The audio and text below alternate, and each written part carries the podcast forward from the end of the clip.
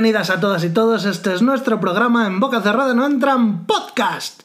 Yo soy Robe Moreno y estoy en la agradabilísima compañía de mi amigo y compañero de podcasting, Eugenio Martínez. Uge, ¿qué tal estás, tío? Que bien últimamente me dicen muchas cosas bonitas. ¿Ya? Tú dices que soy agradable. Rebeca dice que tiene mucha suerte. Una amiga me dice, tú siempre estás ahí, eres la persona con la que siempre puedo contar. Un montón de cosas bonitas últimamente. Como, como siempre ha dicho mi madre, el que siembra recoge. A veces no siempre tanto. De hecho, fíjate que esta amiga mía, no voy a decir quién es, de hecho creo que ni nos escucha. Un abrazo, amiga anónima, por si. Bueno, lo que voy. Decía. Decía, o sea, decía es que me quiere no sé qué, no sé qué. Me quiere mucha gente, es que quieren mis tíos, no sé qué. Y yo antes también me agobiaba mucho. Y luego también, y me sigue agobiando porque necesito, ya lo conté un día, necesito. Te estaba haciendo gestos de que cuando hables no eches la voz para los lados. Ah, sí, perdón, perdón, perdón, sí. Necesito descansar la cabeza estando solo, recargo las pilas estando solo, pero me quejaba mucho que me quiere ver la gente. Ayer lo que la gente quería es que le resolviera problemas, o sea, que es otro tema. Ah, bueno, es que lo de ayer lo digo porque antes encerrado, o sea, lo contrario de en abierto. vale. cuando estábamos off air, lo contrario de on air. Bueno, a lo que voy. Eh, he dicho que cuando no estábamos en el aire, cuando estábamos en tierra. Es que siempre en mi cabeza han empezado a salir chistes de, de Ortega Lara y no. No es, no es, no, no, no vamos bien por ahí. No hay política aquí. Ortega Lara. Eh, esto. En, en Decía que ayer fue mi día libre y estuve y la gente me llamaba mucho por teléfono y me llamaba y me paraba por la calle y digo, joder, que, que no quiero ayudarte a nada, que no quiero resolverte nada, que es mi día libre, que quiero hacer mis, quiero estar delante del ordenador haciendo mis mierdas. A lo que, y no pude hacerlas. A lo que voy. Todo esto. ¿No te dejaron en todo el día hacer tus mierdas? Al final sí, pero a lo mejor estuve tres horas en todo el día. Joder, macho. Y que es verdad que tres horas son bastante, pero coño, es mi día libre entero. ¿Cómo van a ser bastantes? Tres horas de 24 no son bastantes. Hombre, bueno, también dormí y comí. Pero... Vale, tres horas de 15. Sí, sí, pues no, no pude. Entre pitos y flautas. Es verdad que había cosas que tenía que hacer, como ir al tanatorio, y eso es algo de lo que no me quejo. Pero bueno, también los tanatorios pueden estar más cerca, ¿eh? Tomaste nota, quiero decir. Sabes que ahora tenemos la sección de preguntarle a la gente por su entierro. Cuando vas a un tanatorio ahora dices, mm, esto me lo guardo como sugerencia. Mm, y fíjate que lo que yo siempre cuando cuando me. ¿Sabes? Sobre todo, no sé cuándo empecé a decirlo, ¿sabes? Que yo en el 2011 tuve un bulto en la cabeza. Sí. Y me lo encontraba y pensé que moría. Que es cuando, cuando dejaste de decirlo de la lista de reproducción.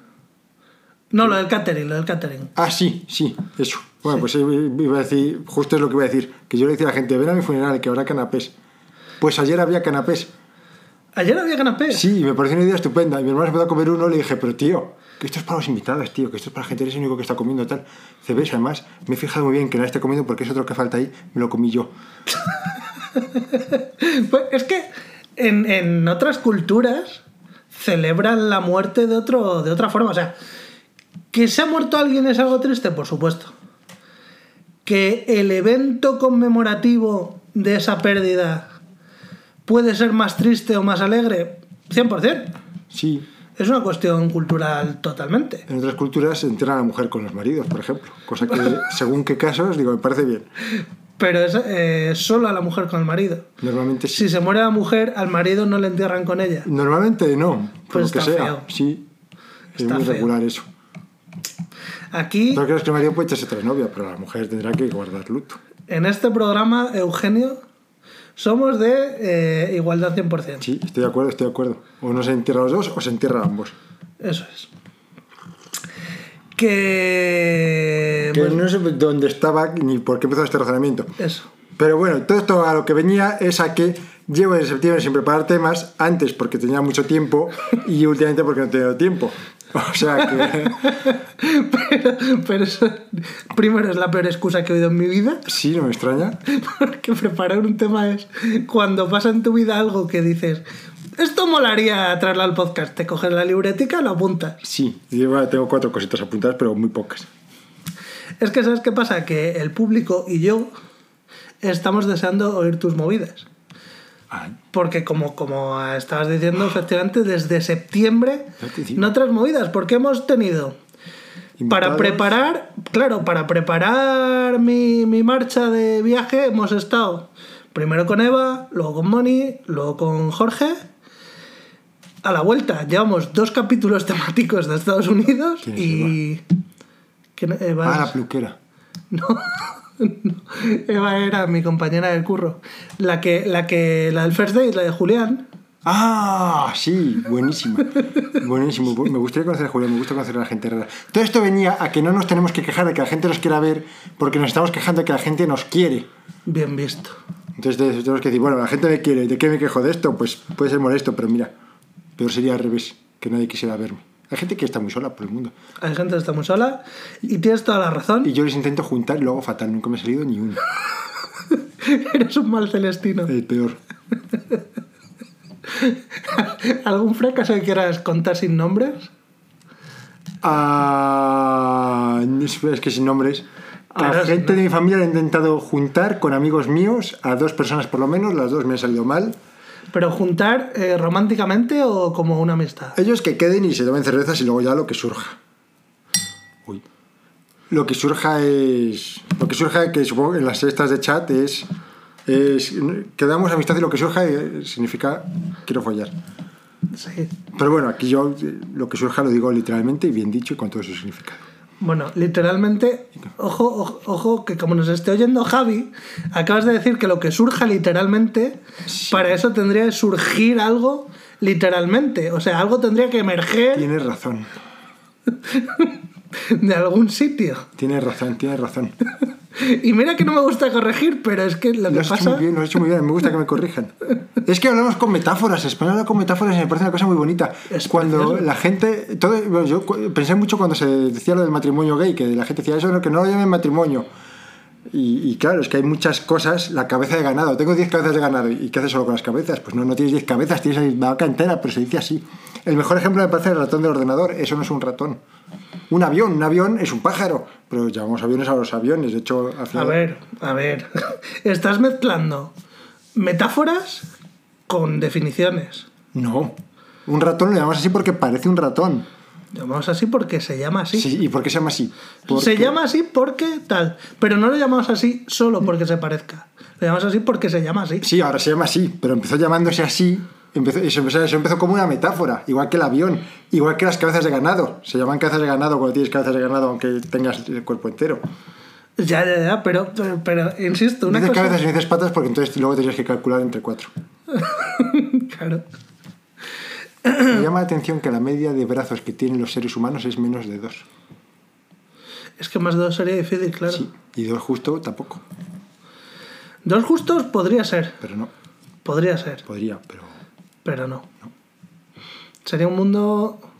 Iba a decir un mundo ideal. A lo mejor un mundo muy pequeño. Con muy pocas personas. Cuanto menos sea la muestra, O con mucha gente y mucha suerte. Mucha suerte. demasiada, a lo mejor. Sí, perdón, no quiero interrumpir. Ay, si nos estabas interrumpiendo, estábamos con la con la charlita de empezar. Total, que no te ha salido bien la celestinización, ¿verdad? Fatal. Querido juntar amigos con amigas. Tampoco. Y, y nunca, nunca nada.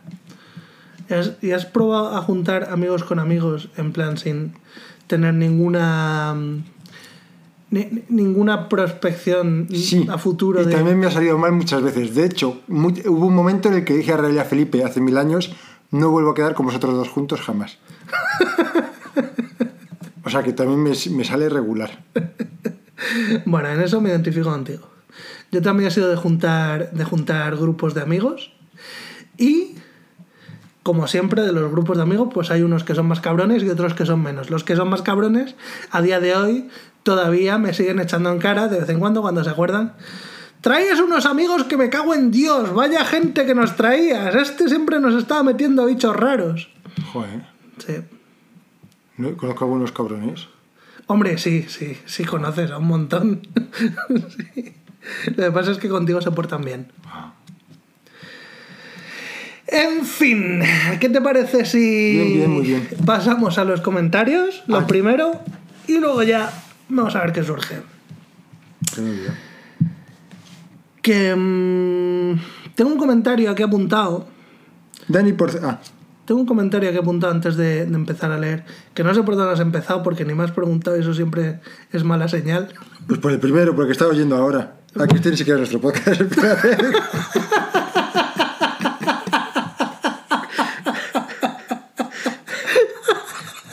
Y vas a leer los comentarios de Ya llega Fafasta. es que sé que venía oyendo. Y daba comentarios seguido. Sí, perdón, perdón. Ahí estoy. Que digo que tenías que empezar por el, por el primer programa de, de Nueva York, que hay, ahí hay uno en contestación a otro, Ay. Que lo tengo ya apuntado. Programa de Nueva York 1. Hay uno de Sara contestando uno de Uge y otro suelto al final. Que yo me lo Ay, no lo había todo. visto. Me parece indignante cuando Jehová no diga Jehoví. Eh, estoy... Busca, busca en las respuestas. Ese es. Aquí está. Primero el tuyo. Leo el mío. Sí interactuamos, pero el 90% es que me hablabas en el cero y yo te decía que no te oía. Y Sara dice, confirmo. Cuando Hater Maximus, mira qué nombre más bueno, ha comentado que no interactuasteis más de 10 minutos, me ha sorprendido bastante, porque estuvimos bastante en el bar de Viti y luego en el camino al cero tampoco te soltaba. Es que era un majete este chico. Pero no lo entendía porque estábamos en el cero y decía, vamos a ir fuera. No esto ya conté otro día. Sí, sí, Rodri ya sabes que es un, es un trocito de pan. Era un majete. Es un, es un cachico de pan. ¿Eso es bueno o malo? Eso. Tampoco conoces esa metáfora. Cacho de pan es buenazo. Sí. Lo que pasa es que es un buenazo que esto pasa mucho pasa mucho con alguna de mi gente favorita de aquí de Valladolid que son tíos. También hay tías pero sobre todo dan más el perfil tíos que son machos alfa vale son tíos duros. Son incluso un poco gilipollas, porque cuando tú los conoces eh, son gente que te pone un muro ahí, que dices, es- ¿qué le pasa a este tío conmigo? Yo no le he hecho nada, ¿por qué me mira con desprecio? ¿Por qué me trata con desprecio? Y luego aprendes que es su forma de mantener esta apariencia de duridad al mundo exterior para no, para no mostrarse vulnerables. Porque en el fondo son gente que tienen un corazoncito muy tierno y muy grande. Sí, Rodrigo es un ejemplo de esto Ah. y otro ejemplo es Alex, por ejemplo. Ah, Alex es un tío tan seco al principio, a mí me caía fatal al principio. es tan seco, es tan, tan cortante cuando, cuando no tienes confianza en él, cuando no le conoces, cuando no le tienes pilla el punto, que lo normal es que te caiga mal.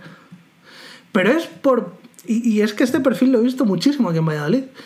Pero es porque es como una especie de mecanismo de defensa de no te acerques a mí hasta que yo te dé paso. Pero luego, ¿sabes qué pasa? Que en cuanto se abre una rajita ahí, cuando se rompe el cascarón, entras y es todo amor. Es para comérsele a besos. Alex tiene una anécdota muy buena que se la voy a robar. Me hace mucha gracia porque contaba cuando estuve trabajando de, de joven en, el Telepizza, era eh, repartidor con la moto. Y dice que, o sea, si ya de por sí le sale el, mostrarse súper serio, súper seco con la gente cuando no conoce, pues en este trabajo además eh, quería acentuarlo, como que quería tener todavía más esa apariencia de, de palo, de, de seco, mm, de a mí ni me mires. Iba siempre con cara de mala hostia. Dice que además él lo incentivaba. Total, que en un, en un pedido un día, pues se supone que siempre cuando te bajas de la moto tienes que candar la moto, subir, entrar a la pizza y volver, para que no te roben. Sí, claro. Candar la moto que será hacer clic con la llave, como en los coches. No, candar la moto es eh, ponerle el- la cadena. ¿La puedes arrancar sin llave? No, o sea, sí, la puedes arrancar sin llave si sabes eh, hacerle el puente a una moto, si sabes... coches. Pero en el coche primero tienes que entrar dentro. En la moto no tienes que entrar dentro. Vale, vale. Aparte una moto, si por ejemplo vas con una furgoneta, puedes coger la moto al pulso, meterla a una furgoneta y llevártela. Y ya la... Y ya verás. Y ya verás, claro, ya la, la harás lo que sea. Bueno, total. Que dice que te... iba con prisas porque era una noche que había muchos pedidos, no sé qué. Y como era un piso bajo, en plan un primero, un segundo, dice, pa, la dejo así, se va corriendo. Pues cuando llega no hay moto. El caso es que eh, llega de vuelta al de pizza, andando, y sin la moto.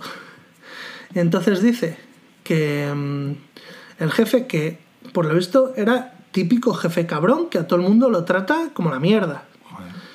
Bueno, pues el jefe le ve aparecer, Alex ahí con esa cara de mala hostia que pone él, que es que además se le da muy bien, especialmente bien. Con el cinturón negro. Y el jefe diciendo, ¿qué, qué ha sucedido? Me han robado la moto. Además con las frases lo más cortas posibles. Me han robado la moto. Ah, em, y, y- pero ¿y cómo, cómo ha pasado?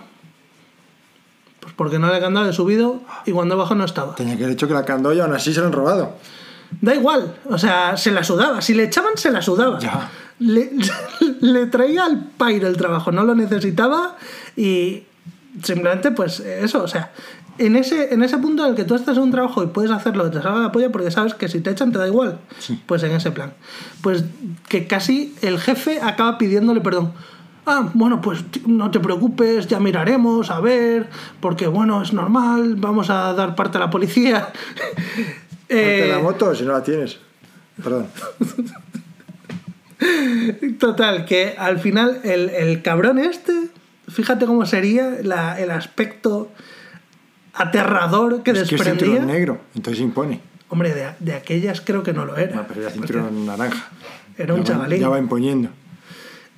Pues, pues es, un tipo duro. ¿Y por qué? ¿Y por qué si es un tipo duro que lo es, Sí. por qué usa esa defensa? Que dices al principio de mostrarse duro para que no se acerque. Pues, gente? pues, porque, pues porque por dentro es un osito.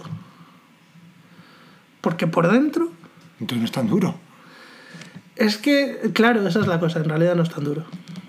Pero es cinturón negro. Puede estar todo lo seguro que quiera, nadie le va a hacer daño. Claro, eh, o sea, es, es eh, Winnie the Pooh que si quiere te mata. Sí, como cualquier oso. Pero bueno, pero este es de dibujos. Ya. Este es de peluche. Pero- Es un oso de peluche que si quiere te mata. Sí, sí, lo que no entiendo. O sea, entiendo que sea un oso de peluche, lo que no entiendo es por qué tiene o sea, un mecanismo de defensa que no necesita, dado que él ya es suficientemente duro. Supongo que para que no le den la turra. Ah, es contra los pesados. Para que, la- para que, los, sí, para que los plastas se corten.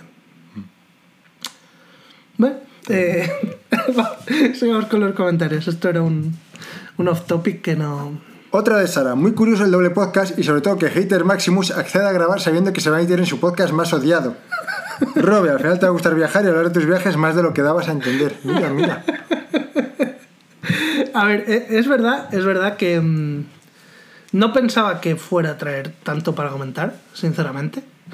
Y no, no soy el típico que "Ay, me encanta viajar, me encanta viajar. No, pero me lo he pasado muy guay, la verdad.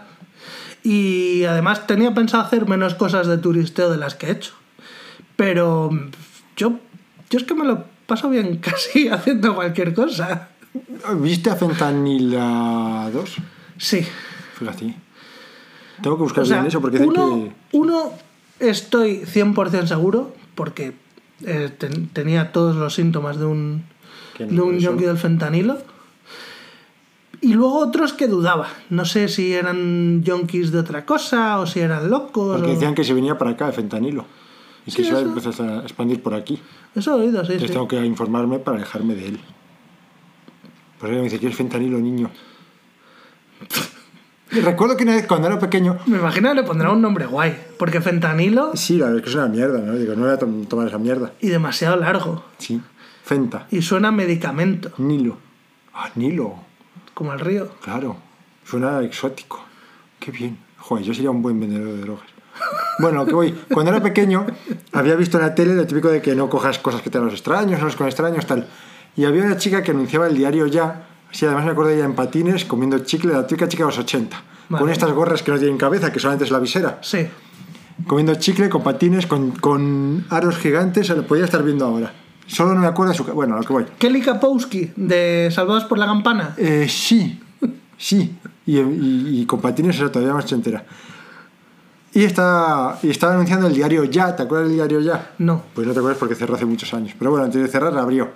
Y nosotros ya existíamos. El caso es que estábamos mi primo y yo en la puerta de casa de mis padres esperando a mis padres. Y nuestra chica dijo, ¿queréis caramelos? Y nosotros dijimos, no, porque hemos visto en la tele que no podemos coger... ca-". Y la tía dijo, que no tiene droga, te lo juro.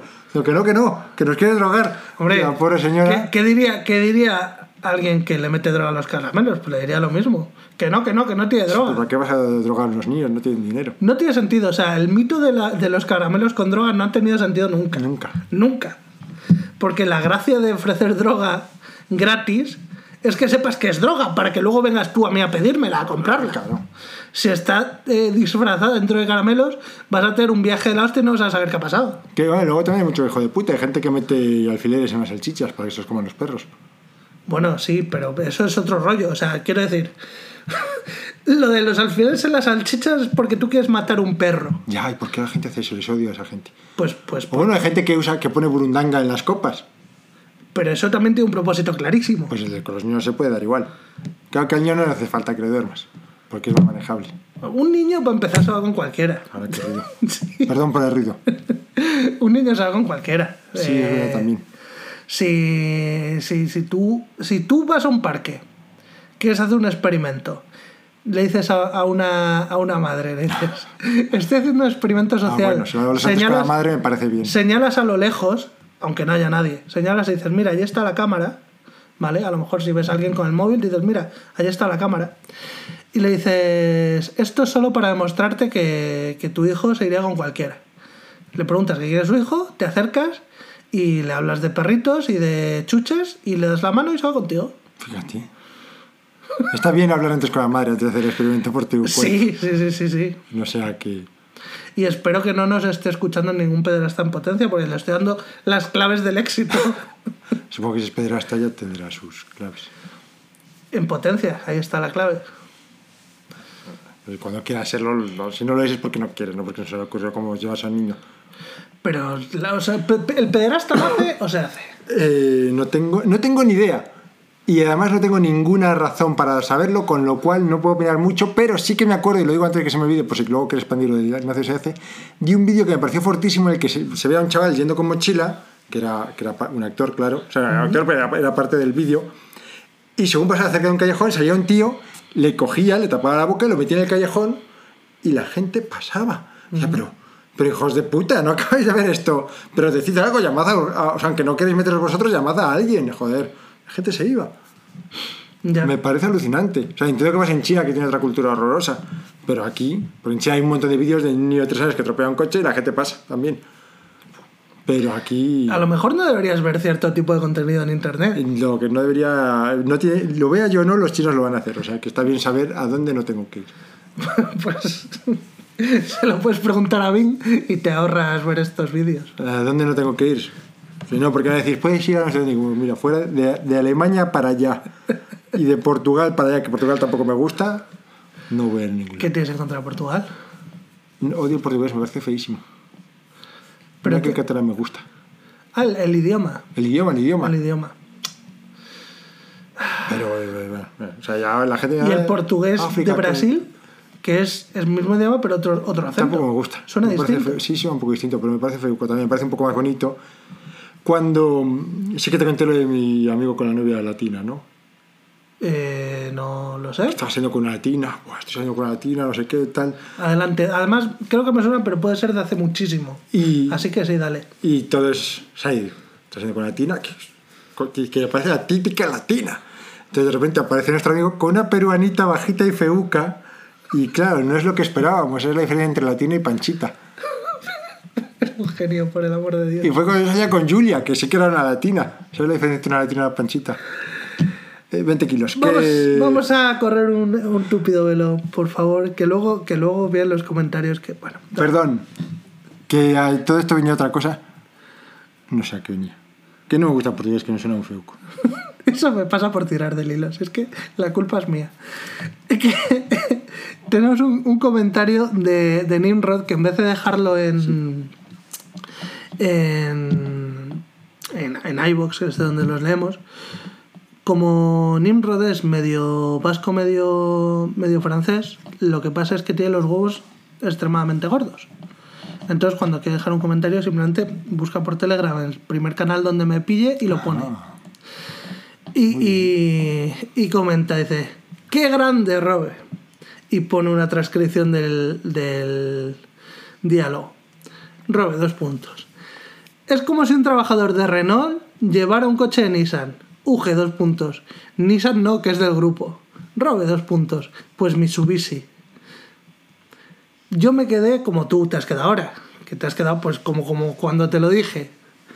Y claro, eh, pone un montón de caritas sonrientes como diciendo, ja, ja, ja, ja, qué puto eh, inculto, no sé.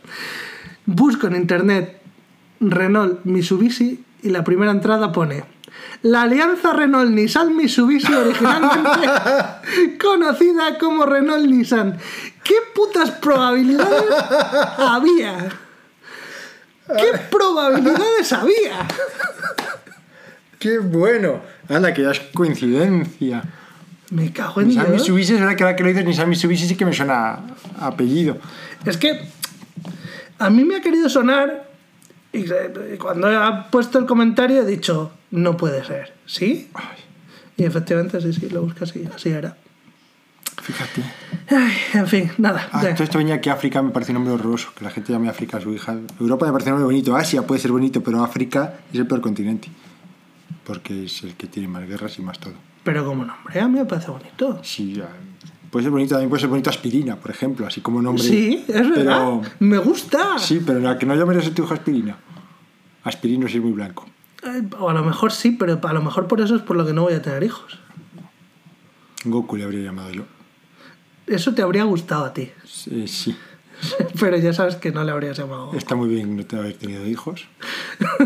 Y así me he una discusión muy grande. Aprovecha para llamar así a tus mascotas, que eso te lo van a permitir probablemente. Eso lo he pensado también. ¿No quieres un, un- una iguana llamada Goku? Lo que es que conozco a alguien que tiene un hijo que se llama Goku y a lo mejor digo, pues igual que mi perro. No le hace mucha gracia. Y es un tipo muy duro.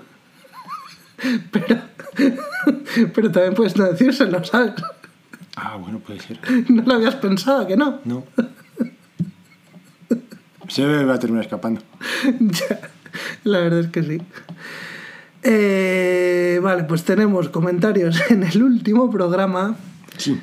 que, a ver, el primero es de Ducky Pink Duck Pink. o Ducky Pink que dice No sé quién es. muy entretenido. Joder, Tenía que conocerla. sí. Muy- ¿Y cómo sabes que es una chica? Porque tiene aquí el iconito melenita. Ah, vale, vale. Muy entretenido, he pasado una fabulosa mañana.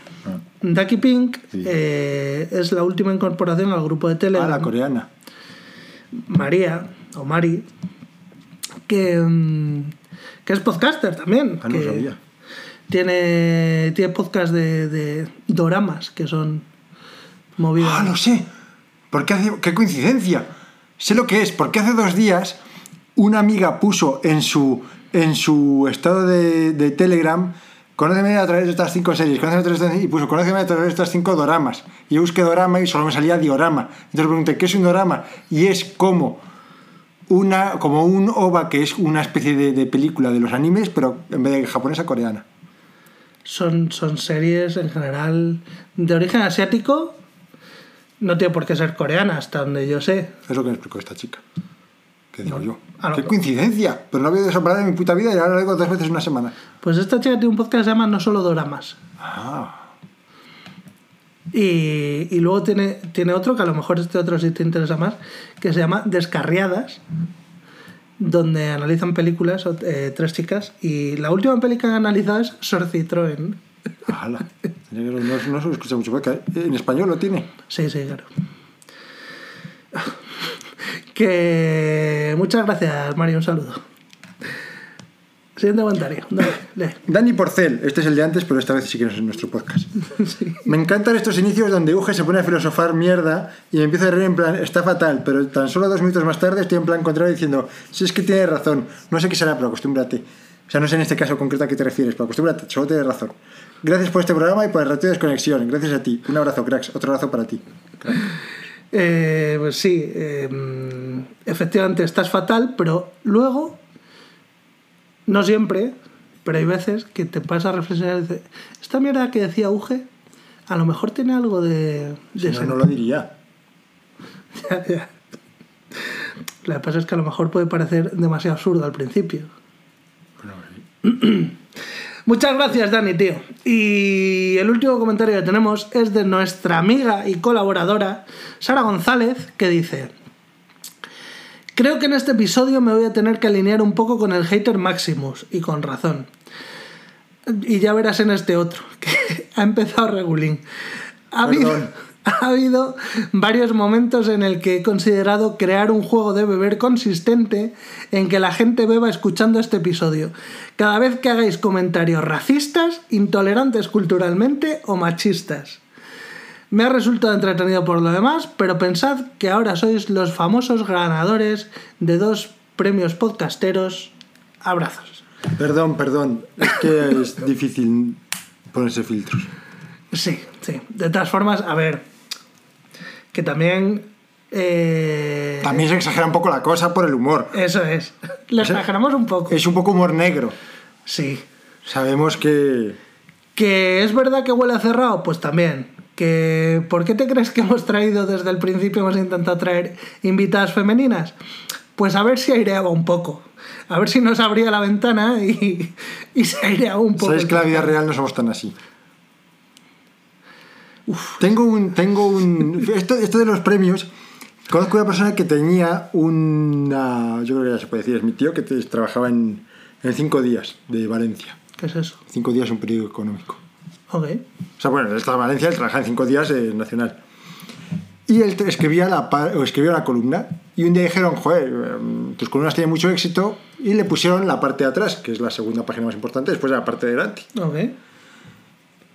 Y después de un tiempo le dijeron, oye, córtate un poco, joder, es que ahora estás en la página de atrás. Y le dijo, es que me habéis puesto en la página de atrás porque quién soy. Si empiezo a cortarme un poco, mejor será que me voy a la columna, porque entonces ya no son mis columnas. Así que eso me parece. No está mal tirada. Igual que a Javier Marías. Si te acuerdas, está mal Javier. Marías se fue del XA semanal al, sema- al país semanal, o al revés, no sé, así. Porque le empezaron a decir que se cortara un poco. Dijo, es que si me corto, ya nadie me va a leer porque me leen porque no me corto. De todas formas, te digo una cosa. Eh, yo y tus oyentes te queremos como eres. Eh, no cambias nunca.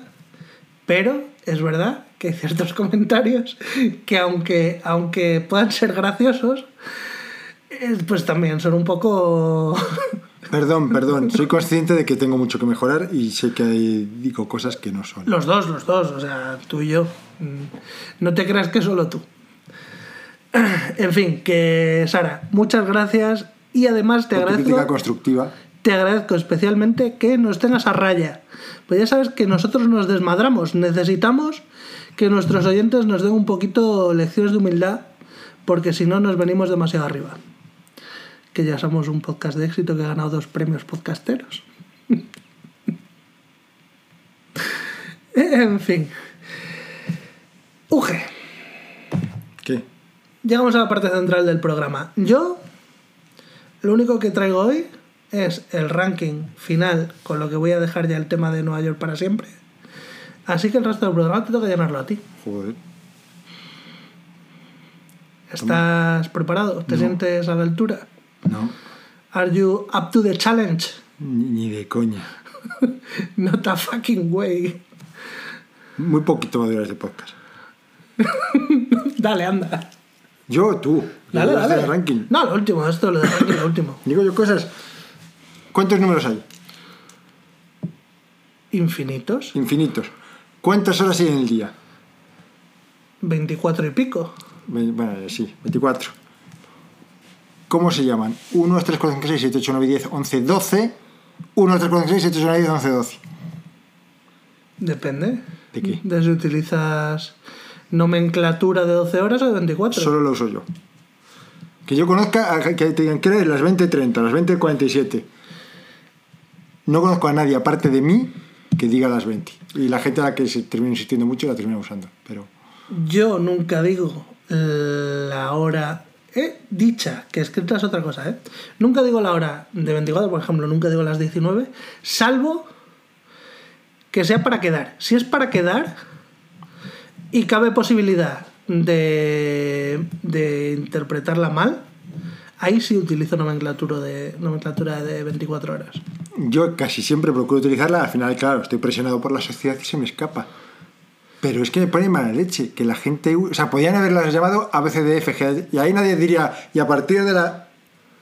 De la K, eh, otra vez, ABCD... ¿por, y, y, por qué lo hacemos con los números? Joder, son... O sea, ya sé que el día se divide en dos partes, están muy, muy claras, muy diferenciadas, pero no me jodas, tienes horas suficientes para ponerles. Me pone mala leche que pase eso. Pues eh, la, la, cosa es que el sistema de 24 horas yo creo que es posterior al de 12. Porque los primeros relojes, tú no puedes en un reloj poner 24 horas separadas. Perfectamente y lo pones más lento. El doble lento, encima come menos, gasta menos batería, con lo cual hasta es bueno para el medio ambiente. La mitad de las baterías de los relojes. No, no se distinguiría, es demasiado, demasiado pequeño. Pues pone rayas hasta el final, que eso también me pone muy mala leche. Incluso hay algunos relojes que no tienen números. La gente digo, ¿cómo cojones sabes nada de ese reloj? ¿Como este? Eh, sí. No, yo no. Me costaría. O sea, lo termino leyendo porque sé leer los relojes. Pero no lo, no lo leo, lo traduzco. Claro. Hay gente que coge dice las tantas. Yo empezaría a ver. 7 por 5, 35. Y, claro. Ah, no, que es el pequeño. A ver, que no, que no son, son los 35, son no sé qué. Pero que yo creo que los primeros relojes medirían en 12 horas. Por eso, porque medirlo en 24 en una cosa pequeña. Te dirían en 12 horas, sí. Es muy complicado. Entonces, probablemente, no lo sé, pero yo creo. lo más grande. Se ponen rayas hasta el final, que no sé por qué no se ponen, que, que tenemos que andar calculando. Pues porque no hacen falta, porque la gracia precisamente del reloj es que está dividida en cuatro sectores y cada sector está dividido en tres. Entonces, es muy fácil pues se divide en intuitivamente seis. ver un sector. Si está en el medio es una hora, si está eh, muy cerca del principio es otra y si está muy cerca del final es otra. Ya puestos a imprecisiones, que ya está siendo impreciso. No, porque la precisión la tienes con la otra aguja. Pero tú no tienes que adivinar la hora exacta solo con la aguja grande. Pero no sería práctico si tuvieras hay 24 sitio de sobra, hay sitio de Que no, no, no, no, no, no. O sea, no es que no te quepa. El problema es que no se podría medir incluso, fácil. Da igual, en los números, pues pueden poner las 6 y las 18. Las 8 y las 20. Podrían poner los dos números. Mira, no. ¿Tú sabes por qué, por qué hay. O sea, los números lo podrían poner, sí. Hay algunos relojes que lo ponen. Pero seguirías. Y esto, vale, o sea, puedo entender que antes estaba eso. Y ahora en los relojes digitales, ¿qué excusa hay? La costumbre. Los relojes digitales siempre has podido ponerla de las dos formas. Sí, sí, pero y mucha gente. Y, o sea, te da la opción, no siempre se puede, de hecho. No sé qué aparato. Eh, que no se pueda poner. Mis padres me regalaron un relojito. Que yo quería un reloj para tener debajo del ordenador, porque mientras tengo una aplicación de pantalla completa no veo la hora. Entonces, si era tarde, pues quería ver tal. Y, en ese, y lo devolví y dije, este no me vale, porque solo tenía de 1 a 12.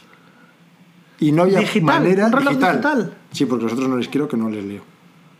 Un reloj digital solo tenía. No había manera de cambiarlo a 24. Estoy Pero- diciendo, vaya puta mierda. ¿Cuántos botones tenía el reloj digital? No lo sé, poquitos. Y se lo leí las instrucciones, lo busqué, apreté todos los botones.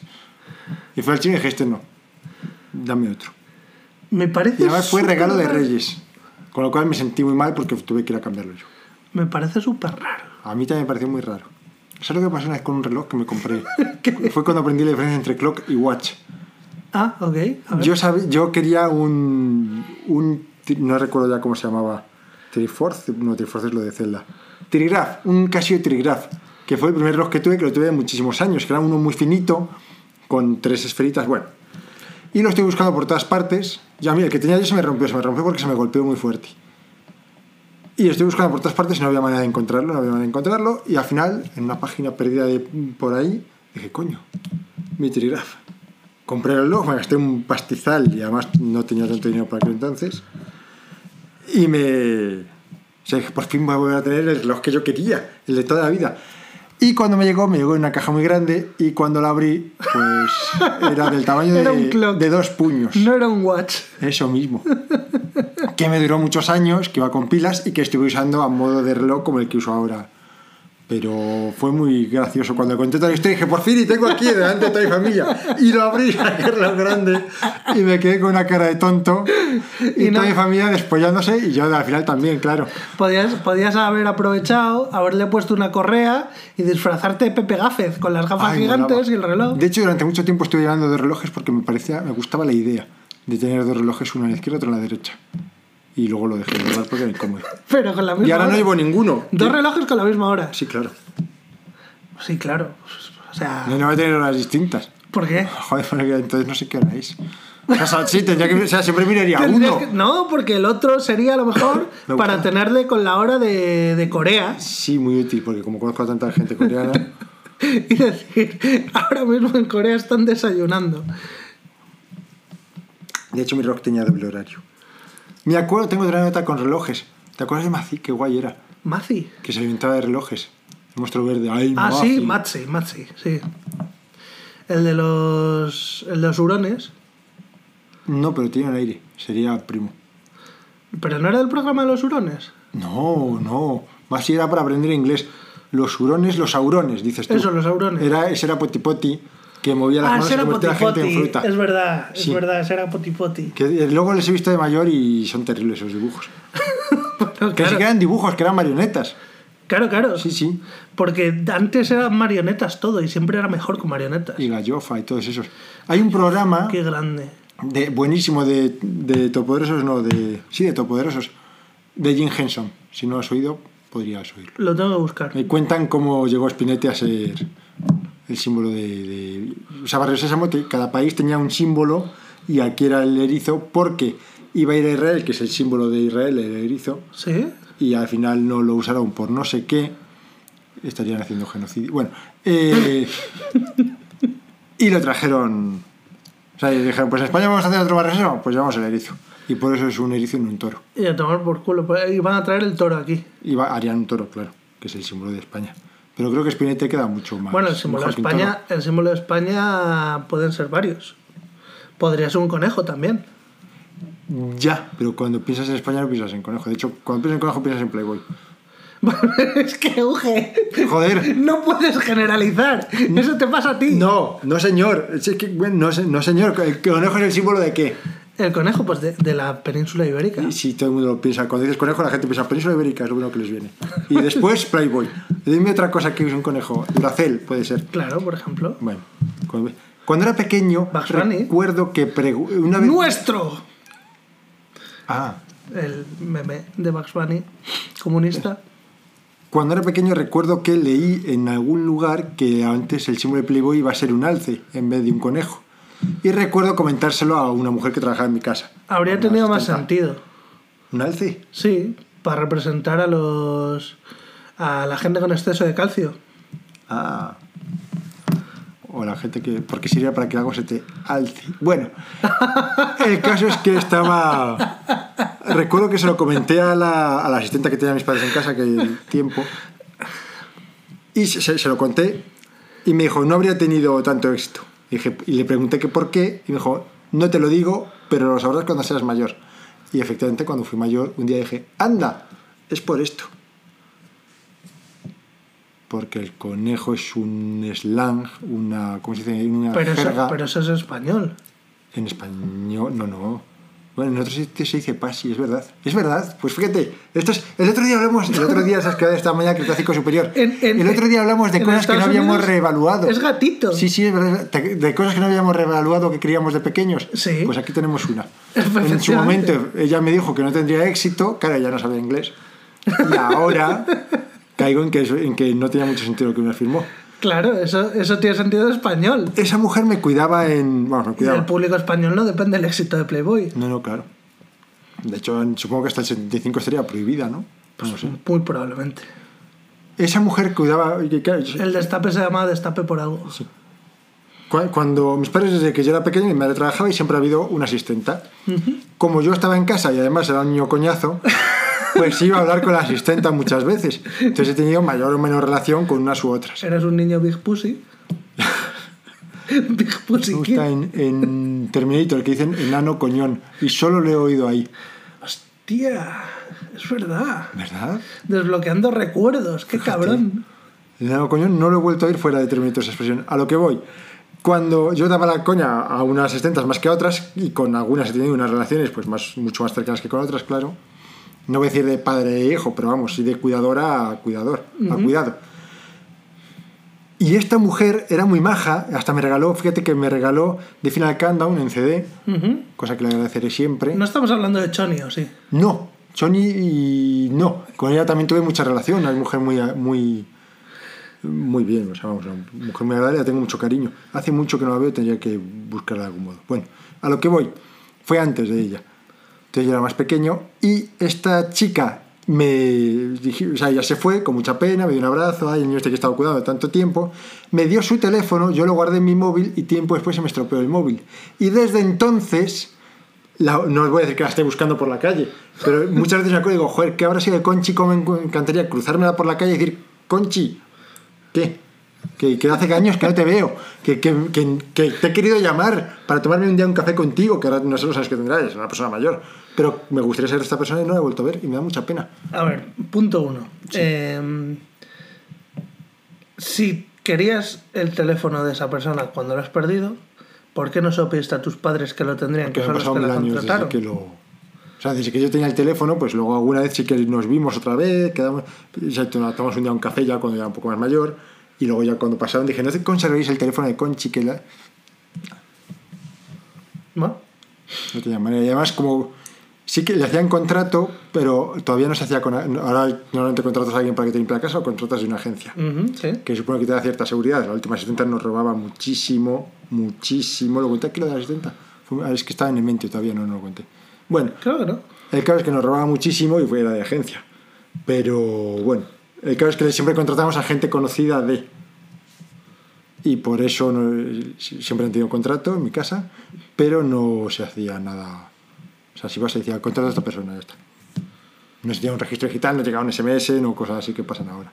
O sea, era contrato firmado, pero a lo mejor lo que es la seguridad social no... Sí, sí, seguridad social tenían, a eso me refiero. vale. Pero que no, mis padres no, van- no lo archivan, no les llega un email, no pueden decir, a ver, que tengo un email que me llegó de cuando contraté a... ¿No? Porque era otra época, además. ¿Y nunca has pensado en contratar a un detective para buscarla? No me va a tanta pena.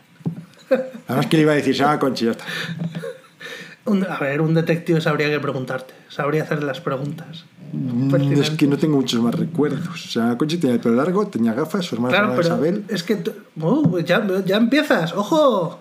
Su hermana se llama Isabel. Es Y trabajó en un bar que se llama El Conejo de la Suerte, que cerró hace como 30 años. Se cierra el círculo. Ay, ¿qué habrá sido de ella, macho? Tiene un hijo, también sí. Es- es- eso un detective te encuentra en un abrir y cerrar de ojos. Buah, si tuviera dinero de sobra, te- pondría un anuncio en la prensa y diría, Conchi, ¿dónde estás? Pero, pero ¿y lo va a leer? A mí, a mí pones un anuncio en la prensa para buscarme Ya, y no me que no es, el mejor momento, no es lo mejor a estas alturas, pero es posible que lo lea alguien que la conozca. Claro, y nadie va a decir Tiene que caer, conchis, oye, claro, tiene que caer. Sí, sí, ¿Qué es esta conchi?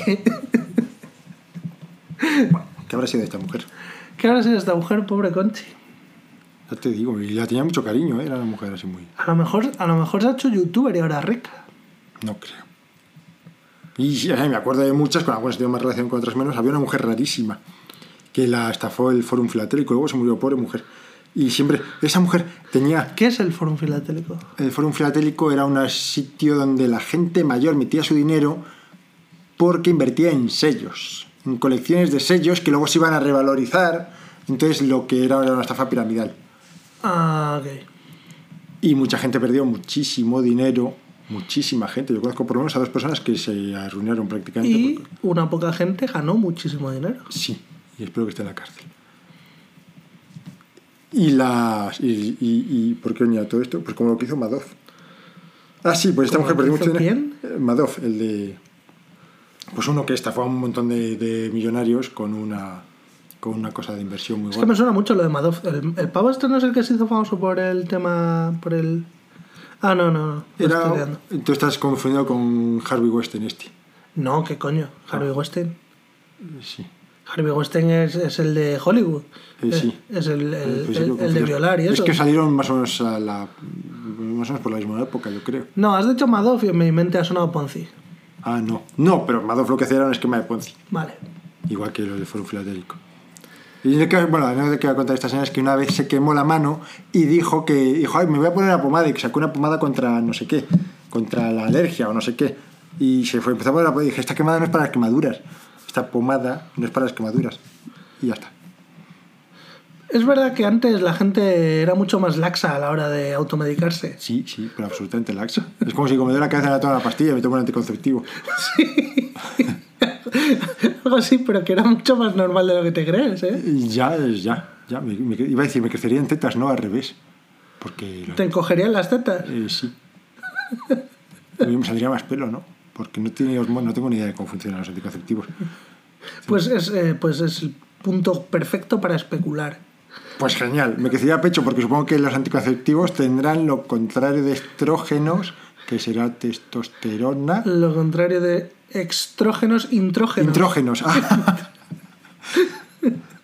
y, y, y lo que harán será pues parar eso un poco. No sé nada de medicina.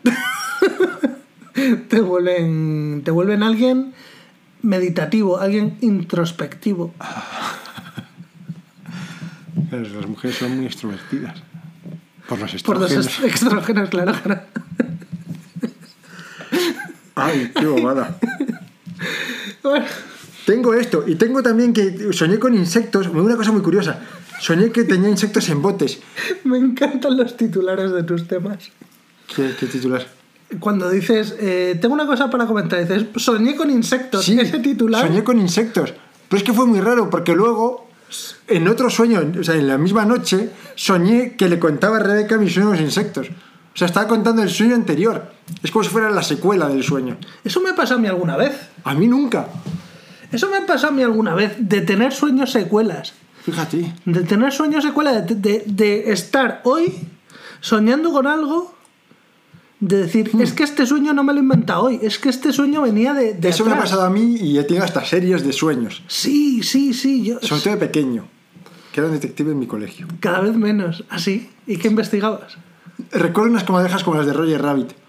Y recuerdo que estaba en una cama y yo me intentaba acercar, pero tenían poderes y no me podía acercar. Y luego llovía y siempre me terminaba cayendo.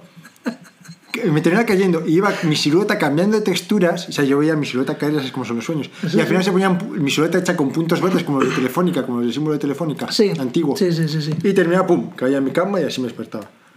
Y me acuerdo, o sea, tengo una imagen muy clara de una torre que hay en mi colegio, que había en mi colegio, en El Salvador. El Y yo Salvador subiendo que, bajando. que le faltó un idem. Ya, macho. Qué pena. Siempre pienso que si fuera ultra rico, compraba el colegio, lo rehabilitaba, a lo mejor cuesta menos tirarlo y abrirlo. O sea, y hacerlo de nuevo por dentro. Y crear un colegio para niños pobres. Sería súper guay. Estaría muy guay. Pero no lo llames El Salvador. ¿Por qué?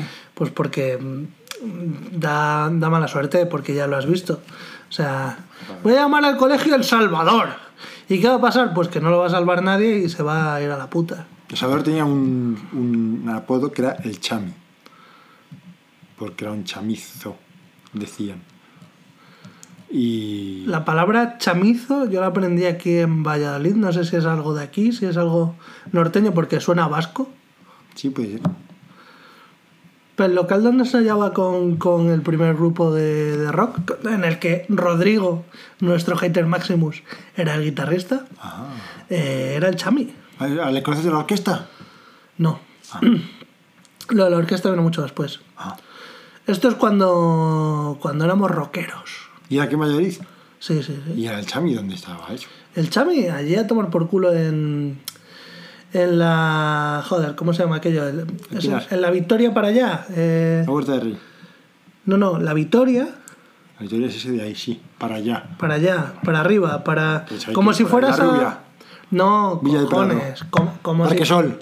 Vete a tomar por No culo. sé más barrios por esa zona. Es que no es un barrio. Ah. Es que, aparte, no es, no es por esa zona, es como si pases en línea recta desde aquí a la Victoria y sigues. Y si sigues es. eh, ¿Cómo se llama? No, Zaratán está más para la izquierda. ¿Cómo se llama donde está las Cortes? ¿Las Cortes es? Cortes. Sí, el pueblo, digo. No es un pueblo. No es más pueblo que esto. Que la rondilla. ¿Y se llama? Las Cortes, yo qué sé. Paseo. Zorrilla, no lo sé, yo qué sé. Que no, que es un pueblo, está pasando la autovía para allá. No tengo ni puta idea. Da igual. eh, No sé mucho de geografía extranjera. Pues eh, sí, allá estaba el Chami, era nuestro garito, allí ensayábamos, allí hacíamos fiestas y allí aprendí a disfrutar del whisky barato. Ah, ¿Sabes que mis primeras copas de whisky eran de W? toma ya. Ese no era uno muy malo. Malísimo, malísimo, pero lo bebía un, un colega que le llamábamos el Sensi porque era un tío sensible, porque jugaba al rugby y al ajedrez. Eh, Era un tío sensible, era el que siempre, el que siempre que salíamos eh, la montaba y acababa en peleas y en broncas y en movidas. Qué feo. Sí, pues ese, ese me enseñó a beber a mí. Había una cosa parecida, el boxing chess. Es de verdad, boxeo, paraban y jugaban ajedrez. Qué tontería. Qué tontería, o sea, la gente hacía un montón de chorradas. Sí que tengo otra, otras, otra cosa que contar, que hago, la cuento también. Pues vamos a hacer una cosa. Vale. Voy a traer ya lo del, lo del ranking, pues no sé cuánto me va a durar. Y si eso, lo último cerramos ya con, con lo que tienes, ¿vale? Vale. Esto del ranking me lo podía haber ahorrado, pero no me lo he ahorrado por un motivo que eh, en un ratito desvelaré. Vamos a hacer un repaso de los peores y los mejores momentos, ¿vale? Vale.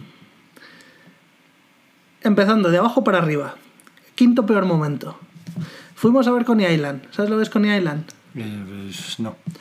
Pues ves eh, la típica imagen de, de una feria que está al lado del mar, que después eso es Coney Island. Está en, en el, en el sur de Manhattan. ¿En el sur de Manhattan? No, está, está en Brooklyn. Está en Nueva York. Está en Nueva York. Bueno, y, y eso, y es, está en la playa y tiene pues un sitio súper grande de feria que está cerrado en invierno. Cuando fuimos estaba cerrado. Pues allí llegamos y lo primero que vimos fue una pelea a navaja. Joder. Entre comillas. Entre comillas, porque era. Eran un negro y un latino. Estaba el latino gritándole muy fuerte al negro, diciéndole: Tú, hijo de puta, no vuelvas aquí, que no te vea yo otra vez por aquí. Y el negro reculando, pero gritándole también, eh, revolviéndose, no sé qué. Y de repente, el negro echa mano al bolsillo, yo pienso, va a sacar una pipa, y lo primero que hago es agarrarme a la barandilla y decir: A ver qué hay ahí abajo. Arena, ok. Si es una pipa, salto. Joder. No era una pipa, era una navajilla. Saca la navajilla y empiezan así como a. Salte y dejo ahí a, a- Rodrigo y a Ana y que os zurzan. eh, Y yo no puedo. Instinto de supervivencia, esto funciona así. No quiero saber nada. Sí. Esto funciona así. Y. si no lo dices, nadie se había dado cuenta, Uge. Me, me has ganado- me acabas de ganar una bronca. Ana, no te divorcies. Sí, por favor. Lo siguiente que hubiera hecho habría sido ir a buscarte y traerte para la arena. O Era de- para despistar y coger la pistola por detrás porque tú eres un héroe. Sí, sí, soy exactamente un héroe. Iba a lanzarte a ti primero. Eso era que te levantabas y me lanzaba yo después. No lo estamos arreglando. Va- Vamos a, Sí, vamos a. Sí. Vamos a agarrar un velo. El caso es que el, el latino era como que era el, el- el dueño de una tienda, ¿no? Y el pavo este había entrado a la tienda esta, no sé si a robar o a montar el pollo, no sé qué cojones habría pasado. Y el caso es que cuando saca la navajilla, todavía el otro iba lanzado y el, negro seguía reculando hasta que se acaba tropezando con una papelera y, y revolcándose por el suelo. O sea, perdió la pelea el de la navajilla. El de la navajilla es el que perdió la pelea. Acabó en el suelo, revolcado. Eh, el otro le dio hostia, se volvió a levantar, no sé qué. Y ya eh, le dice: no, no es que no vayas a volver a mi tienda, es que te vas a ir de la playa. Y el negro seguía gritando: No sé qué, madafacatas. Y tú, te vas a ir de la playa, iba. Es que era muy gracioso, porque nosotros iba- queríamos, lo que, donde queríamos ir estaba hacia donde estaban ellos. Pero no nos queríamos acercar. Entonces, estuvimos haciendo un poco de tiempo a ver si se, si se acababa esa pelea o qué, o si nos íbamos para otro lado, pero bueno, como vimos que una vez el, el incidente de la papelera pasó, pues ya dijimos, venga, sí que va, vamos a allá. Fuimos un kilómetro para allá, que es a donde íbamos a ir, y todavía estaba el, el fulano detrás del negro, andando rápido, y el negro iba todo el rato andando así como girado con la cabeza para atrás, gritándole cosas. Y el otro como diciendo, sí, sí, tú di lo que quieras, pero te vas a ir de la puta playa, te vas aquí. Esa gente está jodida la cabeza. Qué, qué jodido, macho. Allí la peña es, no sé, la peña es, es... En fin, cuarto peor momento del viaje. El- allí es todo carísimo, por supuesto. Entonces, el único hotel que encontramos que era medio asequible, y medio asequible me refiero a que te costaba solo 200 y pico dólares la noche, eh, pues era un hotel, se llama Yotel con Y, y era mm, rollo japonés. ¿Y rollo japonés qué es? Pues, pues poco sitio y aprovechar el espacio al máximo. Buah. Y era una habitación enana, el baño ni siquiera estaba separado eh, por paredes, solo tenía unos cristalicos. Tú allí no podrías ir. No. Una habitación para cada uno, diría. Sí, pues son 200 y pico euros cada uno. Prefiero me a gusto. Pues tú allí no podrías ir. Ya te aviso que cuando vayas a buscar un hotel, que no sea rollo japonés, porque tú no podrías haber sobrevivido allí. Me muero. No, no, no teníamos sitio ni para abrir las maletas en el suelo. En fin. Que me parece bien tener, o sea, meterme en una cápsula y dormir ahí. Pero quiero mi baño bien cerrado. Yo soy un hombre retrete. Pues no vayas a un hotel japonés. Eh, Es, es lo último que buscaría. Vale. Siguiente, eh, ter- eh, tercer lugar en los peores momentos. El viaje de ida. Cuatro horas en autobús. Ah, Salimos a las 5 de la mañana. A las 5 de la mañana cogimos el autobús. De aquí salimos a de la... aquí a Madrid. De aquí a Madrid, sí, sí, sí. sí. De aquí pues, eh, a las 5 cogemos el autobús, pues salimos a las 4 y media, así. Eh, pues eso, 4 horas en autobús para allá, espera en el aeropuerto, porque claro, íbamos con tiempo. El autobús se retrasó como una hora, pero bueno, íbamos con tiempo. 9 horas de vuelo. Eh, los asientos del avión son una puta mierda, son incomodísimos. Yo había pagado ese plus que puedes pagar por tener los asientos con más sitio para estirar las piernas y dije, bueno, por lo menos puedo estirar las piernas. No, gracias a Dios, para lo que me sirvió eso es porque yo era de los poquísimos sitios donde te podías quedar de pie delante de tu sitio y descansar la espalda y descansar el culo. Porque en los demás sitios no te podías levantar porque encima tenías un lo de las maletas y si te parabas en el pasillo no podía pasar la gente. Así que, gracias a Dios, lo de, lo de estirar las piernas me sirvió para poderme quedar de pie eh, los ratos que me apeteciera. Llegamos allí, a la estación de Estados Unidos, dos horas de aduana, que ya te lo he contado.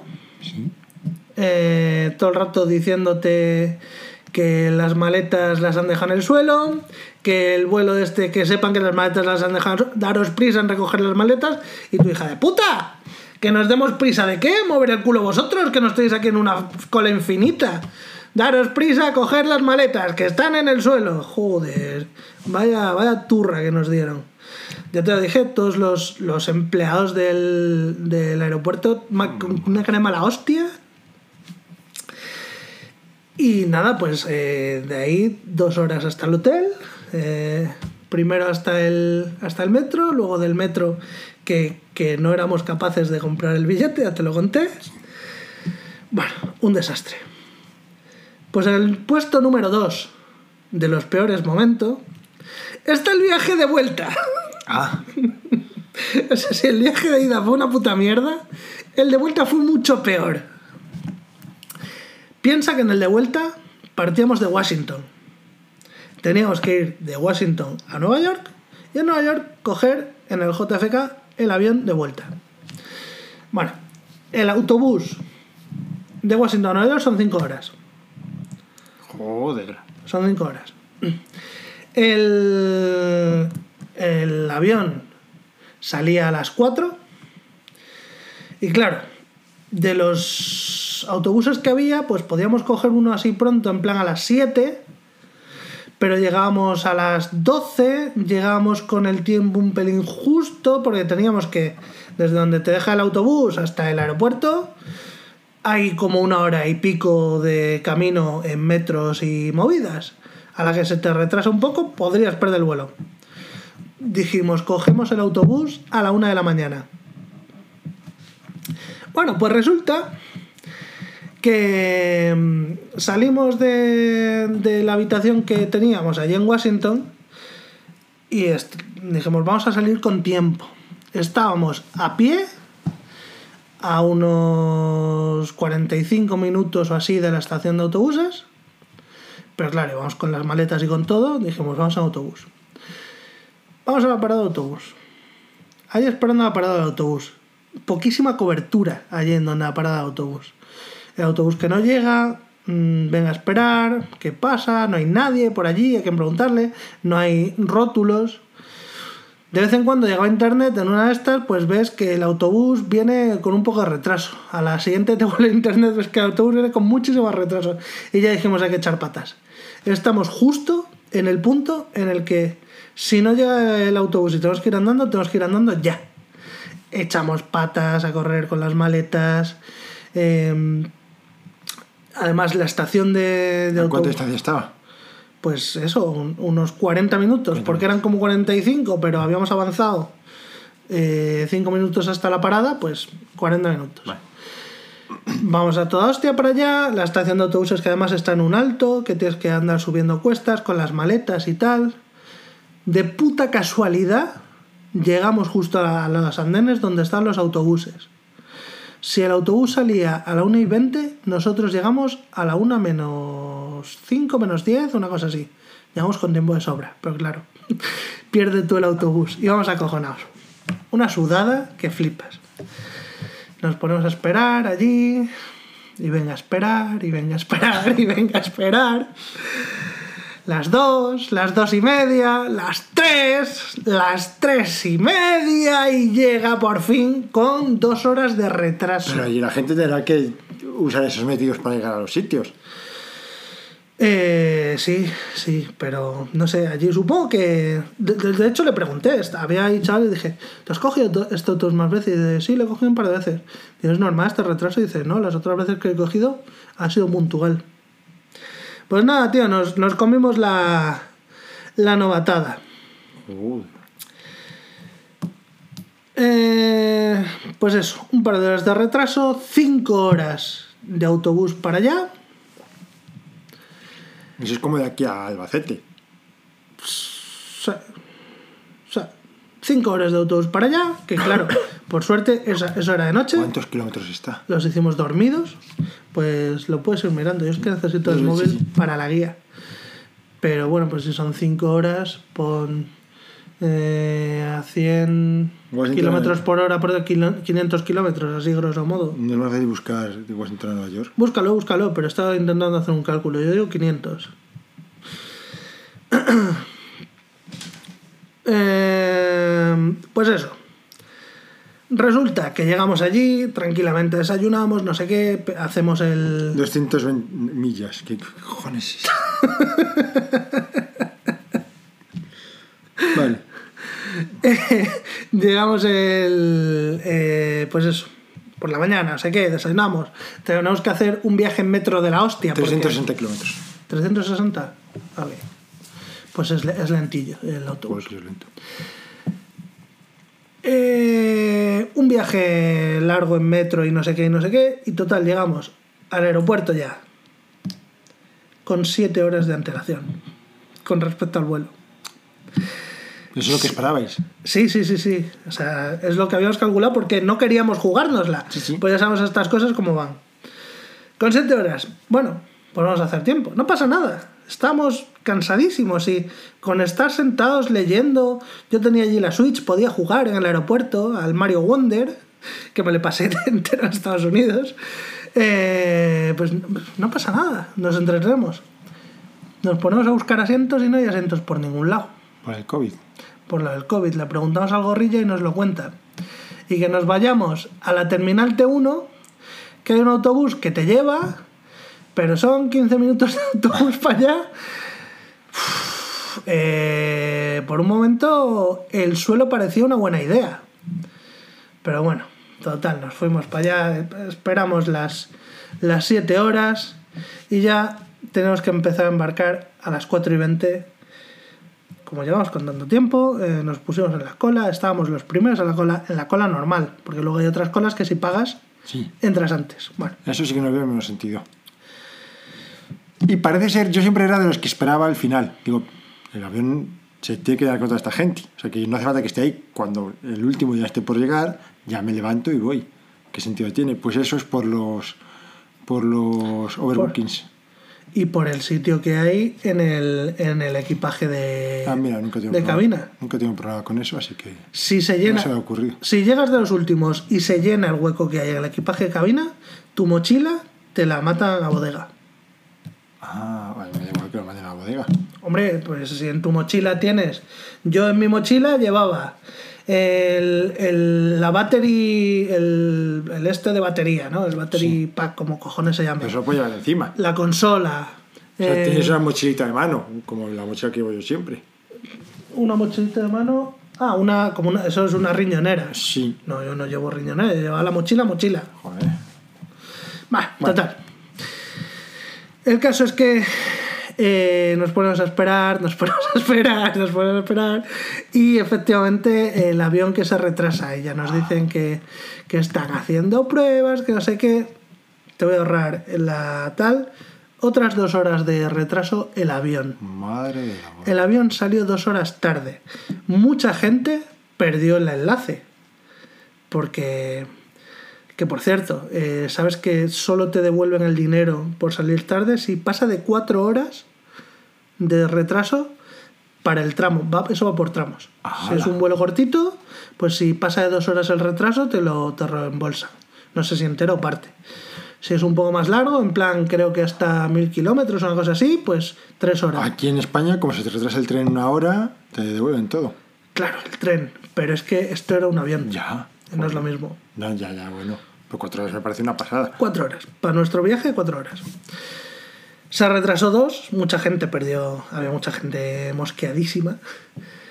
Y nada, pues eso. eh, llegamos. Dos horas de tarde. Por suerte, nosotros habíamos pillado el autobús con margen, con tres horas de margen. Llegamos al autobús sin problemas.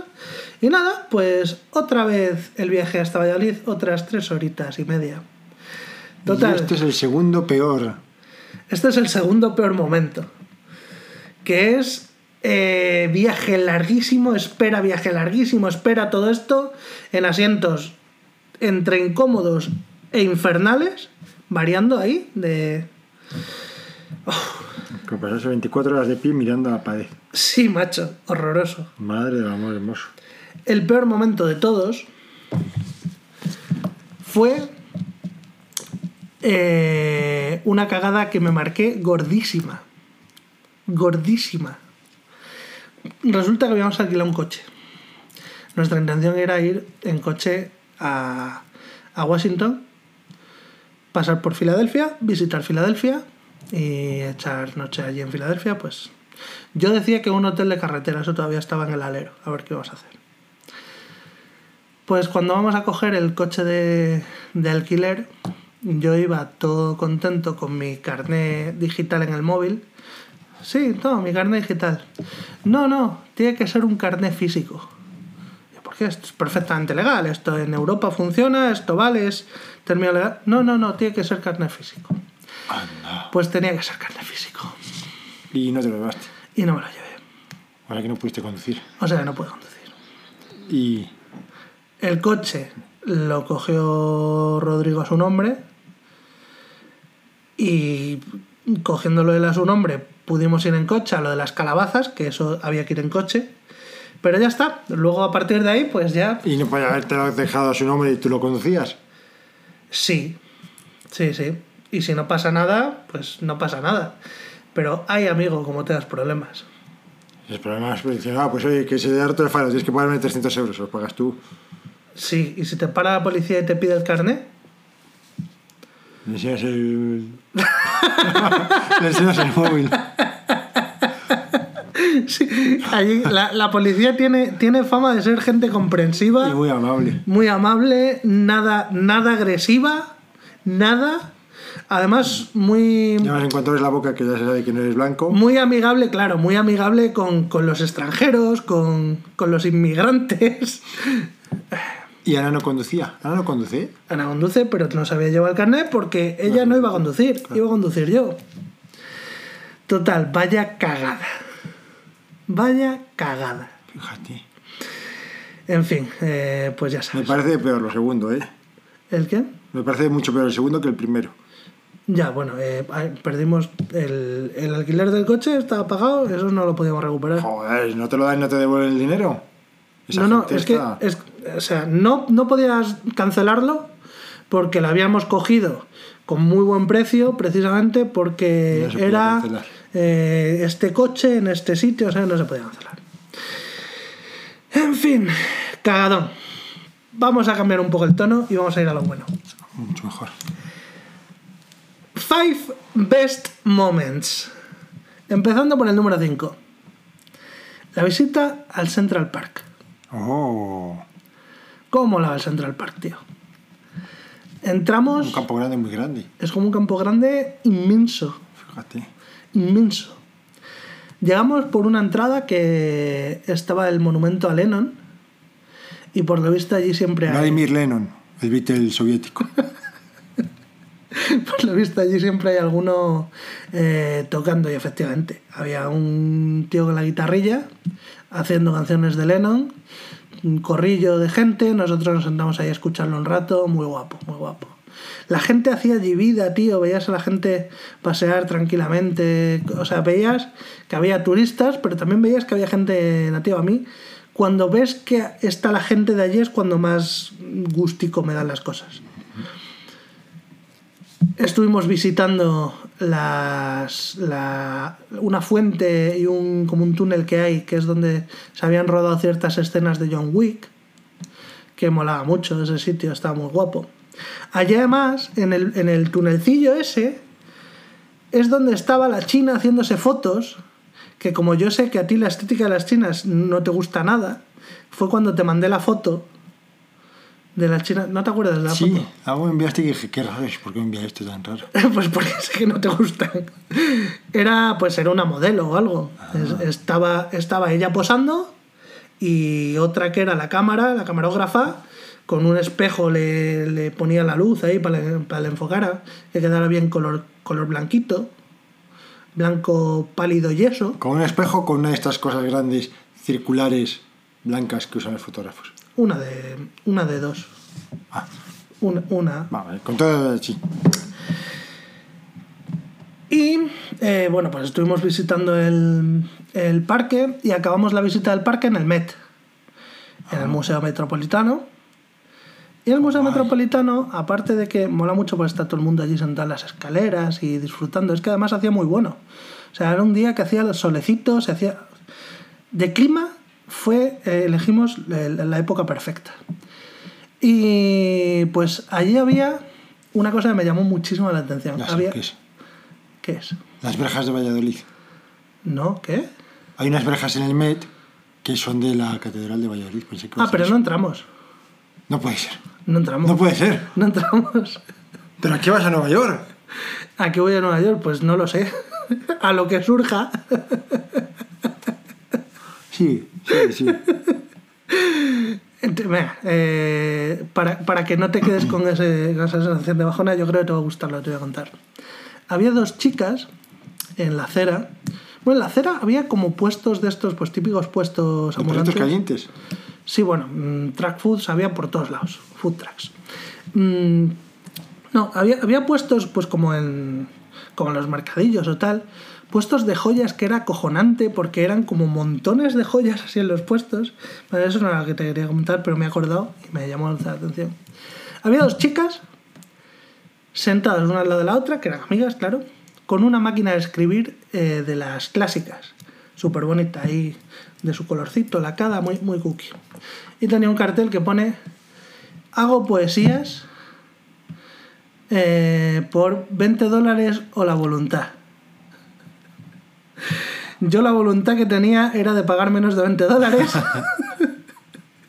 Así que le, le increpé a una de estas señoritas y le dije, hola, eh, ¿me, ¿me harías un poema de estos por 10 dólares? Y me dijo, sí, claro, si es la voluntad, puedes pagarme lo que quieras. Digo, pues te voy a pagar 10 dólares. Me dice, vale. Digo, ¿me puedes hacer un poema en tono humorístico para un amigo mío que, eh, que tiene un gato, que tiene el pelo blanco y que se cree más fuerte de, lo que es? Ay, ese puede ser yo. No por lo último. Y me dice esto. Esto es como decir a ChatGPT, pero mejor. There once was a white-haired man who thought he could lift a van. But big muscles he was missing could barely all two kittens. Eh. But I guess I'm still a big fan. For Eugenio. ¡Qué guay! Lo traduzco. Había una vez un hombre con el pelo blanco que pensaba que podía levantar una furgoneta, pero no tenía grandes músculos y, y, y, y, y, eh, barely, eh, Y apenas. apenas podía matar a dos gatitos. Levantar. Hall. Ah, Hall, porque he ido a matar. No sé. Y apenas podía sostener a dos Sostener, gatitos. sí. Pero creo que todavía soy un gran fan suyo. Ay, ¿puedo hacer una foto de esto? No es para ti, ¡Es para mí! es para ti. Ay. ¿Cómo que le voy a hacer una foto? ¡Qué guay! Por otro lado pone Está firmado, claro. Hannah Monsur.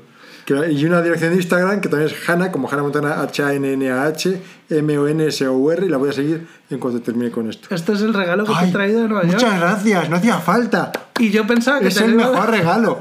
Yo pensaba que te lo iba a dar el primer día. pensaba, digo, bueno, pues esto contamos lo de Nueva York, esto lo meto aquí, además, donde no se lo vea venir, en el top 5. No me lo esperaba de ninguna manera, y además esto es mucho mejor, es mucho mejor que visitar el Museo Metropolitano. Bien. ya te Mucho mejor a que tú visites el Museo Metropolitano, por lo menos.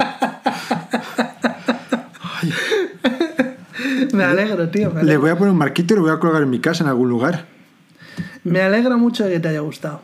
Esto va a estar en mi casa para verlo siempre. Yo, la verdad es que me, me recuerdo a ti, porque pensé, una poeta callejera, mm, aquí al lado del Met, es, es todo cultura, además le puedo pedir algo gracioso, le puedo pedir algo humorístico y no sé, es a la vez un recuerdo, es arte, es un detalle. Y esto, ¿cómo- a ver cómo lo llevo bien conservado para allá. Y que no se me arrugue.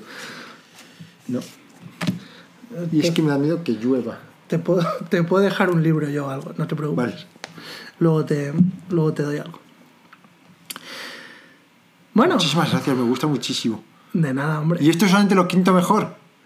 Eh, A ver, este es el quinto mejor momento, lo de Central Park, estuvo guay, pero en realidad entra entre los cinco mejores momentos solo por, por tu detalle, en realidad si no, no entraría. Qué bien. Venga, siguiente.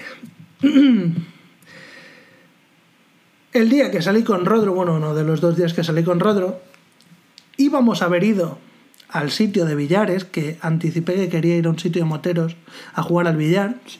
Estuvimos a punto de ir y no teníamos pasta, eh, tuvimos problemas de dinero allí. Bueno, no teníamos pasta, así que al final decidimos tomarnos algo por el barrio. ¿Cuál fue nuestra sorpresa? Que entramos en, el- en la taberna irlandesa que hay más cercana a su casa, simplemente con la intención de tomarnos algo, y allí había una banda de country tocando. Ah, buenas películas. Y molaba un huevo, porque estaban Perdón. tocando a pie de suelo. Y, y el buen rollo, tío. Para empezar, allí cualquier músico es la polla en verso. O sea, allí músicos malos, no sé si no hay o, o es difícil verlos. Pero allí cualquier tonto te, te- te hace unas virguerías que flipas. Y esta gente que eran unos puretas, eran, pues era gente eh, mayorcilla. Y estaban tocando No sé, muy guapo. Me encanta llegar y de repente encontrarte sin esperártelo así un concierto. Qué guay. Ni, ni, ni entrar ni nada, claro. Y el bar súper guay. Además estuvimos allí confraternizando con los parroquianos. Era el cumpleaños del batería de la banda. Nos invitaron a tarta. Luego tenía como una, como una sala detrás al aire libre para fumadores. Y estuvimos allí, que allí además pues podías descansar del ruido de la música y tal, y charlar tranquilamente. Bueno, recuerdo mucho cariño esa noche, tío. Muy guapo. A mí es que este tipo de sorpresas mm, me dan la vida. Lo cual enlaza con el momento número 3 ya que es básicamente mismo tipo de mismo tipo de, de, de experiencia. Visitando una de las de las iglesias que le gustaban a visitar estuvimos en la iglesia de San Paul que está por la zona cero al lado de, de donde están las torres gemelas. Es verdad que estas iglesias allí en, envueltas en esos colosos, en esos edificios mamotréticos y, y, descomunales, ves una iglesita pequeña, con su jardincito, con su propio su propio cementerio, por allá había un montón de tumbas. Para cementerio. Pues mola mucho el contraste, pero es que luego entramos y resulta que nos encontramos de puta casualidad allí a una banda sinfónica alemana Joder. ensayando. Estaba siguiendo la música. Y estaban allí ensayando. Y, y, era, y no era solo sinfónica, o sea, había, había un pavo cantando. Eh, muchos de los músicos estaban ahí sentados en los bancos, nos sentamos con ellos y los estuvimos escuchando. Joder, tío. Este tipo de experiencias a mí me dan la puta vida. El llegar a un sitio y encontrarte una cosa así, qué probabilidades había, ¿no? Y ponerte a disfrutar, me, me, me, encanta, me encanta. Porque si ya me gusta escuchar a estas bandas en una actuación, que a mí, yo no escucho música nunca, pero en directo me encanta ir a sitios de música. Pues esto de, tenerlos de, de, compadreo, que los veías bromear, estaban ahí, pues estaban ensayando en el fondo, pero en un sitio público. Y había gente como nosotros que llegaba y se quedaba a verles, tío, y no sé, estas experiencias me flipan. Me flipa. Pero vamos a cambiar totalmente de registro. de registro porque el momento número 2 es lo más caro que he hecho en mi vida. Ay, ya lo contaste. Y ya lo conté, que es el Omakase Experience.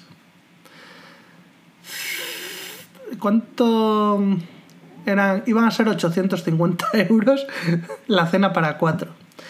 Al final rateamos un poco con la propina, acabamos saliendo por 170 y pico dólares cada uno.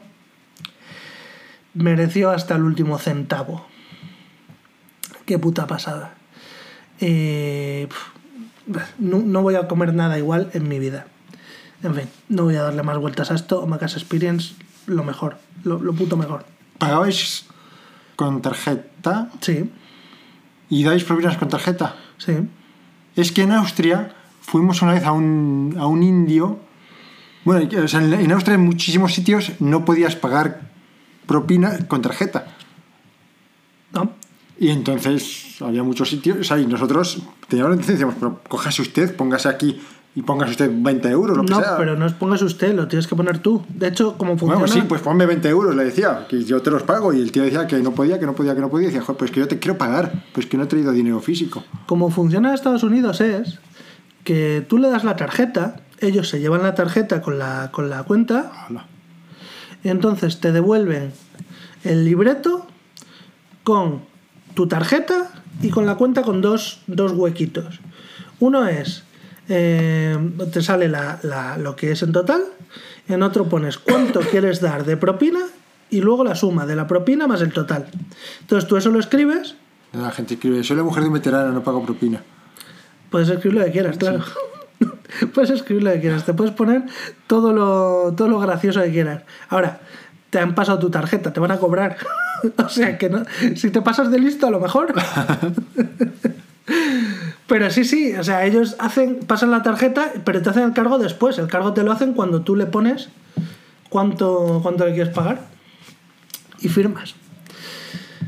Eh, momento, best moment número uno, que además no solo es, es lo más, la experiencia más guapa que, que viví, encima quería comentarlo aquí, porque desde hace poco se puede experimentar, mm, igual no va a ser, pero, pero será muy parecido aquí en España. Oh. Book of Mormon, ¿te suena? Eh, sí, de hecho me suena porque lo he visto en algún sitio y porque he leído buenas críticas y porque también te las he leído a ti. Book of Mormon es un musical.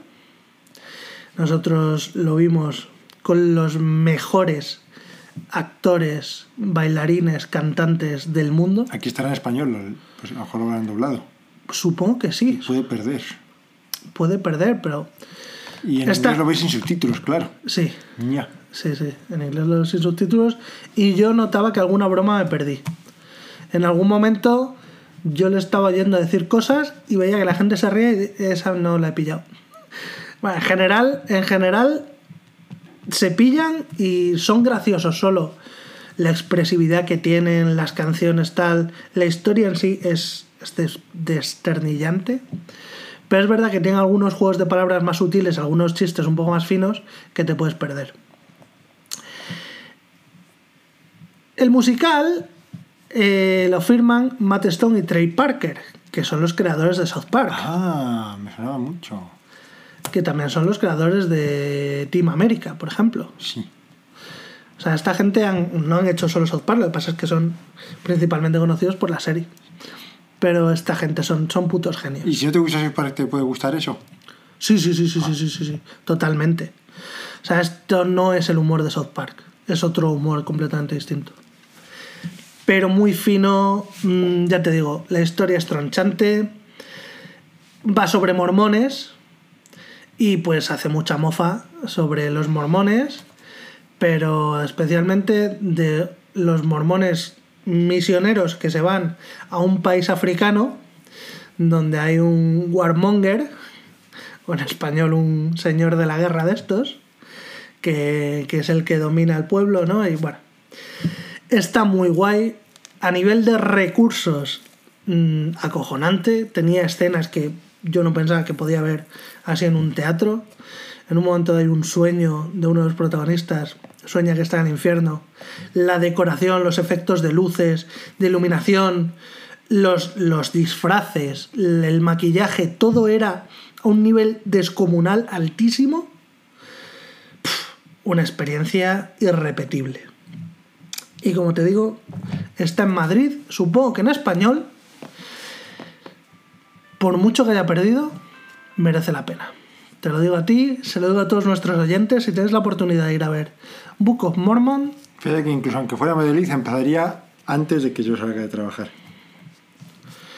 pues sería para pedirte el día y ir a verla. De verdad que es, es una experiencia inigualable. Y nada, pues ya ha sonado Mi alarma. tu alarma. Qué frío hace en esta casa, por cierto. Ah, sí. Yo estoy helado. Yo estoy remangado. Joder. De hecho, estoy remangado de brazos y piernas. ¡Hala! Madre mía, yo me voy a traer un jersey más gordo. Es la que me he puesto un jersey un poco fino. Porque. No sé, porque no estaba re que me tengo que vestir yo solo. he cogido el primer jersey que he visto y luego me he dicho, ¿no es un poco fino? Rebeca, cuando vas a salir de casa, siempre te dice: Ponte una yo. Eh, no, lo que hace es decirme, ponte este jersey porque hace más frío o más calor. Y como ella es la que lo guarda en el armario, yo me pongo cosas y me dice. O sea, yo, yo me he visto yo, claro, evidentemente. Pero luego me voy y dice, Y me dice, ¿no crees que... no es- Ponte mejor otro jersey? Y yo ya ni pregunto. Al principio preguntaba por qué. Pero al final digo, si ella cree que ponga otro jersey, como yo no me veo, a mí me da igual. Ella cree que estoy más guapo con eso, pues me lo pongo. O por el motivo que sea. Eh, por la razón que sea así. El caso es que, como estos días no ha estado, pues me he vestido yo y me cojo ese jersey que es un poco frío, sin darme cuenta también, porque yo no suelo mirar el tiempo, ella suele estar al, al tiempo y yo siempre digo, bueno, luego como voy a la calle me pongo el abrigo, con lo cual frío no voy a tener en la calle. Pero aquí estoy sin abrigo. Bueno, pues nada, tío. No nada de nada. Voy a contar una cosa súper rápida. Oh, adelante. he descubierto una cuenta de Instagram maravillosa y además luego además y además luego además. Y luego tiene un par de casualidades de las cuales una no recuerdo que me han que me han justo como la cuenta de Instagram que acabo, que acabo de conocer. La cuenta se llama Ficcionario. Y Ficcionario. tiene unas cuantas maravillas por ejemplo Conocidio.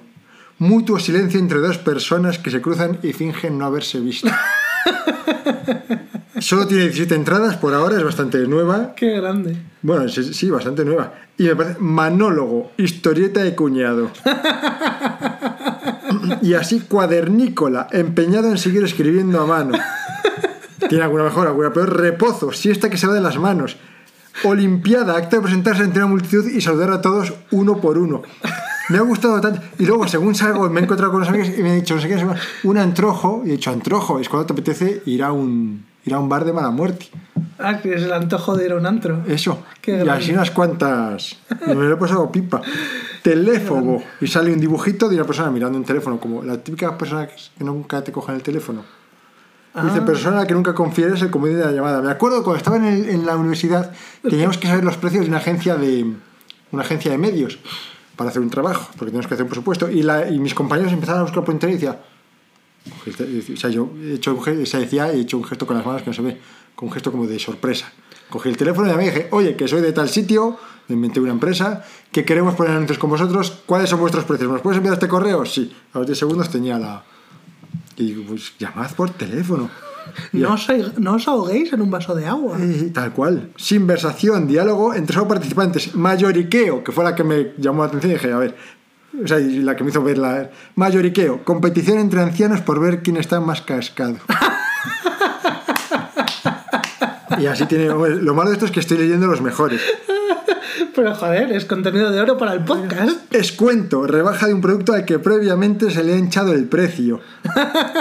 tengo, tengo una ex a la que le encantan estas cosas. Ninfomo. FOMO, ¿sabes lo que es? Sí, el fear of missing out. Es miedo a perderse cosas. Ninfomo, deseo aprovechar al máximo los periodos de soltería. Bueno, Y el mejor de todos que lo he dejado para el final, foquear. Reír dando palmas. yo lo hago a veces. Ya lo sé. Una metáfora fantástica. Ay, qué grande. Ojalá inventen más. Y justo Rebeca ha dicho uno también y he dicho, ay, perfecto para no sé qué, y ya no me acuerdo de qué era.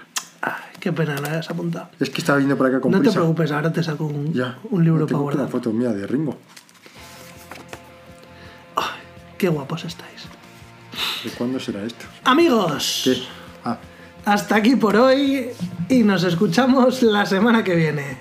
¡Un abrazo! adiós.